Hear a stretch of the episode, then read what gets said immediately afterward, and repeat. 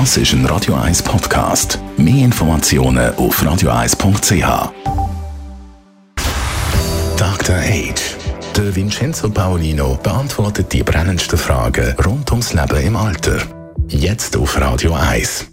Vincenzo Paulino, ich bin vorher gerade ein bisschen verschrocken, als ich gesehen habe, was du für ein Buch am Lesen bist. Es trägt nämlich den Titel «Wie wir sterben». Warum liest du jetzt genau das Buch? Das Buch Wie wir sterben von Sherwin B. Newland ist aus dem Jahr 1992 und ich habe es mir gekauft 1995, also vor 25 Jahren. Äh, ich habe damals gearbeitet im AIDS-Hospiz in Zürich im Ankerhus und war natürlich das in der Zeit, wo es noch keine HIV-Medikamente gab, war das Sterben dort Alltag. Also wir haben mit nur 23 Bewohnern hatten wir pro Jahr 50 Todesfälle, 55 Todesfälle. Also das heißt, es, äh, ohne Medi sind einfach fast alle AIDS-Patienten gestorben, jüngere. Und das war für mich schon auch lebensgeschichtlich eine, eine, eine sehr schwierige oder sagen wir mal belastende Zeit, aber ich habe auch viel daraus lernen können. Dann habe ich das Buch gesehen, Wie wir sterben und es hat mir eigentlich gleichzeitig erschreckt und auch fasziniert, weil der Autor darin ganz schonungslos äh, beschreibt, was passiert, wenn der Körper äh, und damit am Schluss dann auch die Seele, ähm, also wenn das Bewusstsein, muss ich sagen, nicht die Seele, das Bewusstsein erlischt. Und was ist die Quintessenz in dem Buch?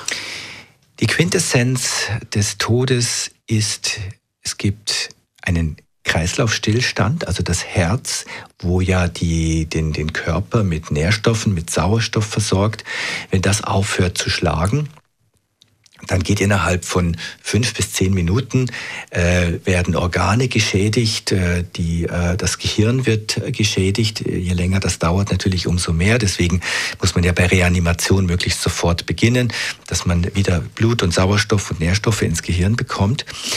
Und ähm, das kann passieren über einen Herzstillstand, wenn das Herz nicht mehr funktioniert, weil es eben äh, selber einen, Infarkt hat, weil die Blutgefäße verstopft sind. Das ist so der eine Teil. Dann natürlich können einzelne Organe äh, äh, absterben, auch durch einen Verschluss eines Blutgefäßes.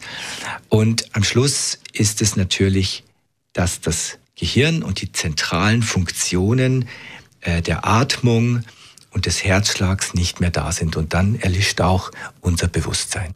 Es gibt aber im Buch Ihnen auch fast ein bisschen äh, versöhnliche Komponenten.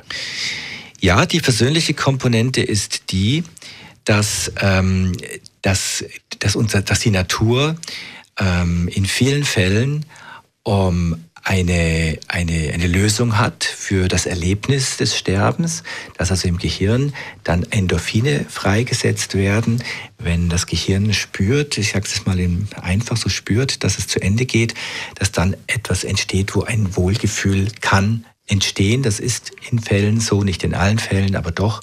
Und ich persönlich hoffe darauf, dass im Zeitpunkt, äh, wenn ich dann ablebe, dass dann die Natur für mich und in meinem Erleben genauso vorgesorgt hat.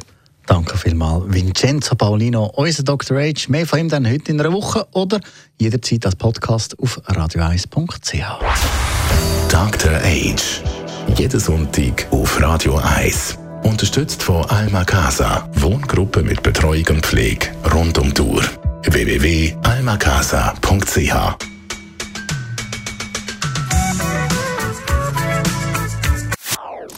Das ist ein Radio 1 Podcast. Mehr Informationen auf radio1.ch.